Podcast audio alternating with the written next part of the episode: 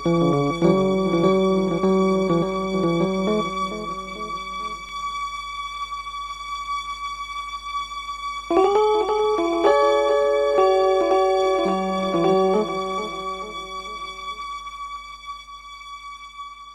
denke, das Wichtige ist einmal, die, über die Häufigkeit des unerfüllten Kinderwunsch in Österreich äh, etwas zu sagen.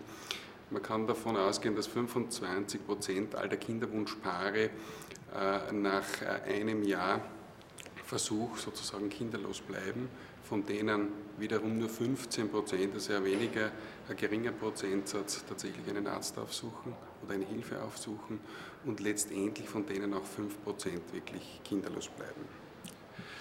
Äh, einer der spannendsten Aspekte bei dieser Sitzung waren sicherlich äh, die neuen Daten des Spermiogramm-WHO-Manuals.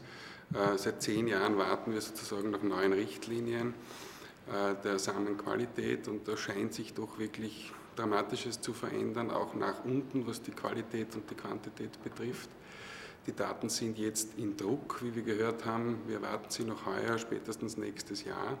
Und da ist es so, dass die äh, auffälligste Komponente sicherlich die Veränderung der Morphologie, die Untergrenze war bisher 1999 die Daten äh, von 15, unter 15 Prozent und wir befinden uns jetzt bei unglaublichen unter 4 Prozent, was natürlich die Frage aufwirft, wo soll das überhaupt alles hingehen.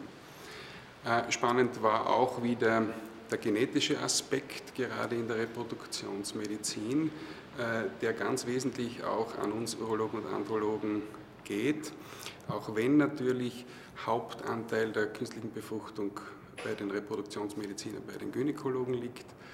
Aber nachdem ca. 55 Prozent aller äh, äh, Betroffener, ähm, die in eine künstliche Befruchtung gehen, Männer sind. Das ist ein sehr hoher Anteil, weitere 21 Prozent beide Partner betrifft seitens des Problems und nur 23 Prozent ein rein weiblicher Faktor ist, denke ich, ist gerade auch die Genetik immer wieder ein Aspekt, der durch uns berücksichtigt und abgeklärt werden muss.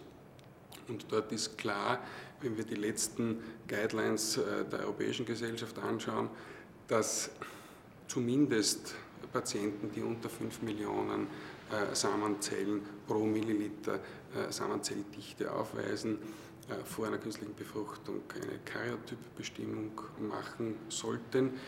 Die letzten Daten, die Empfehlungen gehen sogar bei jedem Patienten, bei jedem Mann, der ein eingeschränktes Spermiogramm hat, ähm, eine, eine Karyotypenbestimmung vor Reproduktionsmedizin durchzuführen.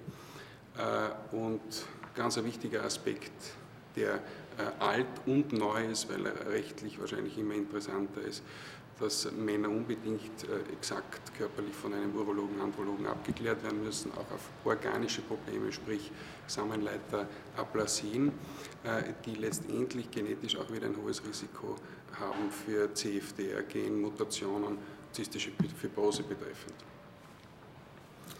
Und äh, ich denke, dass bei allen modernen Methoden, die uns zur Verfügung stehen seitens der Gynäkologen, wir abschließend und zusammenfassend sagen müssen, dass die Reproduktionsmedizin äh, sich in den letzten zehn Jahren äh, weiterhin nach oben bewegt hat, was die Erfolgsraten betrifft, ähm, dass sie äh, aber letztendlich auch auf den Urologen, Andrologen seitens des hohen Anteils der männlichen Betroffenen, die in die Reproduktionsmedizin gehen, letztendlich äh, die Wichtigkeit der Andrologie immer wieder zu unterstreichen ist.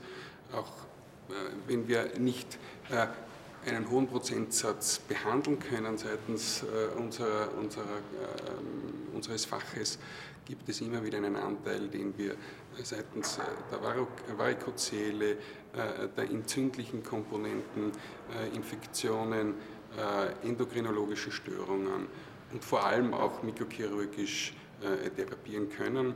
Und ich denke, dass die Genetik, wie gesagt, äh, ein ganz zentraler Aspekt ist, der in der Zukunft noch mehr zu berücksichtigen